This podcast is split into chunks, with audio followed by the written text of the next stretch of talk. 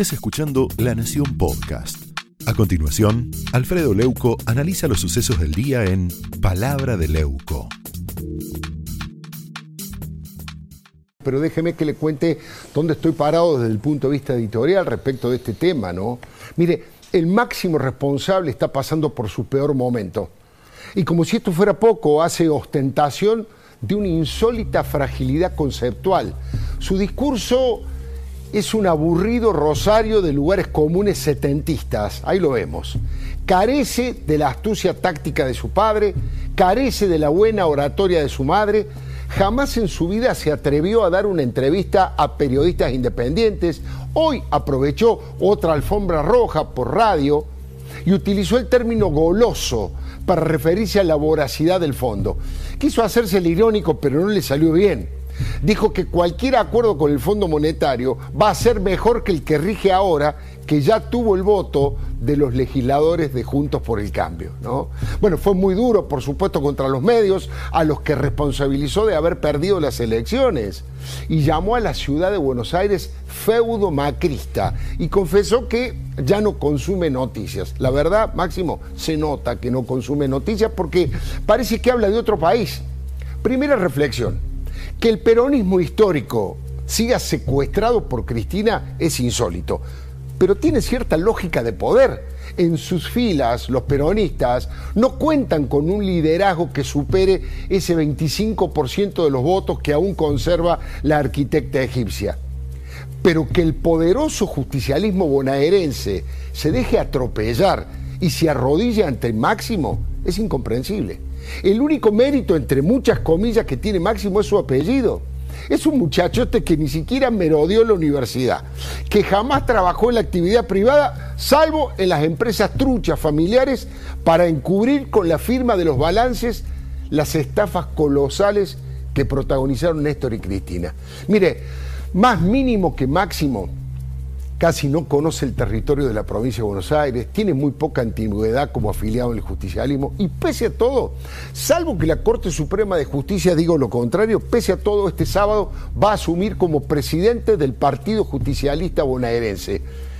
Y eso que fue el mariscal de varias derrotas. ¿eh? Uno de los motivos por los que perdieron las elecciones es porque los intendentes trabajaron a reglamento enojados con Máximo, que había llenado las listas con sus amigotes de la cámpora, muchos de los cuales eran perfectos desconocidos en los distritos.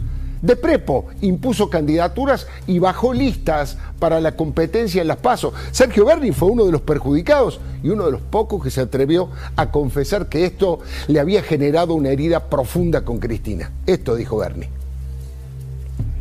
¿Por qué estás distanciado de Cristina? Eh, porque me parece que, que lo que pasó en estas últimas elecciones dejó discusiones con heridas eh, abiertas todavía, muy profundas, eh, y que tengo una visión más este, largoplacista.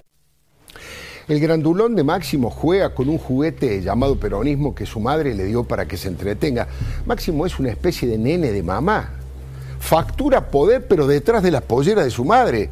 No es ni un gran orador, ni un gran estratega, tiene un altísimo nivel de imagen negativa, nunca ganó una elección encabezando una boleta, ni siquiera se atrevió a competir en las elecciones internas para elegir autoridades partidarias. Este domingo, insisto, el sábado, va a asumir en la histórica Quinta San Vicente y nadie lo ha votado, nadie lo eligió, fue elegido entre cuatro paredes por el dedo de Cristina y por matufias y transfugiadas con los delegados y además violando varias normas. El único valiente que se le plantó fue el intendente de Esteban, de Esteban Echeverría, Fernando Gray. Se la siguió peleando en la justicia hasta hoy, que la Cámara Nacional Electoral le concedió un recurso extraordinario para llegar con este reclamo a la mismísima Corte Suprema. Veremos si le permiten asumir o le postergan la fiesta porque está flojo de papeles. Hay 12 integrantes de la nueva conducción que no tienen la antigüedad requerida por los estatutos y 7 personas siete personas que son afiliados a otros partidos, pero las normas nunca detuvieron la voracidad por el poder de los Kirchner. Es insólito lo de Máximo, ¿no? Más pierde y más poder le dan. Todo lo que hace lo hace en silencio, desde la oscuridad. Eso todo una tranza en el nombre de su madre. Él tiene la llave del despacho. Llenó de camporistas el gabinete de Kisilov al que le echaron toda la culpa por la derrota. En otro momento, Néstor, cuando perdió la elección legislativa frente a Francisco de Narváez, ¿se acuerda? Renunció a su cargo partidario, bueno, como una manera de hacerse cargo, de hacerse responsable, de asumir las culpas. Máximo no. Es el mariscal de la derrota y en lugar de dar un paso al costado, se hizo designar presidente del partido y le llenó el gabinete con su gente a Kisilov. Sus lugartenientes, los de la Guardia de Hierro de Cristina, es decir, de la Cámpora, dicen que a Máximo le cuesta ser oficialista, que se siente más cómodo en el papel de opositor. Y bueno, ¿sabe qué pasa? Ser oficialista eh, significa que hay que construir y es mucho más fácil destruir. Máximo tiene licuado su poder, ya no puede imponer las cosas con su verticalismo castrense y castrista. Todo lo hizo en forma autoritaria. Esta es la lista, esta es la lista de candidatos porque lo digo yo y San se acabó.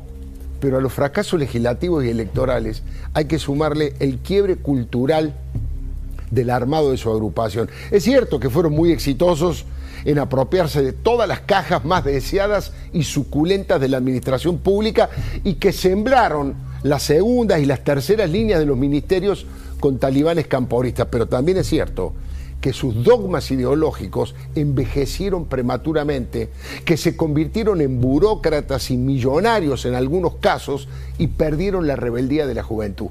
Sin la gente que le podía aportar la CGT, no pudieron ni siquiera llenar la Plaza de Mayo, pese a que Máximo llamó a reventarla. es lo único que le falta reventar, dijo eh, con mucha ironía Sendra. Han perdido encanto seductor y su imagen ante la sociedad es cada día peor viven en un frasco, hablan en inclusivo de los derechos de las minorías, pero se olvidan del derecho de las mayorías. Mire, Máximo ya tiene 44 para 45 años, ya no es un pibe. Es un magnate que sigue utilizando ese look setentista del pelo largo, la barba desprolija y la campera. Cristina apuesta para él, a él, para garantizar la continuidad del nacional populismo chavista, para asegurar su propia impunidad, por supuesto, tan deseada, no tiene problemas máximo digestivos para elogiar a Chávez o a Fidel Castro y ningunear a José Ignacio Rucci, simultáneamente abrazarse a derechosos mafiosos como los Moyano o directamente con algunos fascistas. No le hace asco a nada que tenga que ver con la acumulación insaciable de dinero y de poder. Y en eso, en eso es igual a sus padres. Es un millonario que dice combatir a los millonarios. Esto fue Palabra de Leuco, un podcast exclusivo de La Nación. Escucha todos los programas de La Nación Podcast en www.lanacion.com.ar. Suscríbete para no perderte ningún episodio. Estamos en Spotify, Apple Podcast, Google Podcast y en tu reproductor de podcast favorito. Seguí escuchando La Nación Podcast.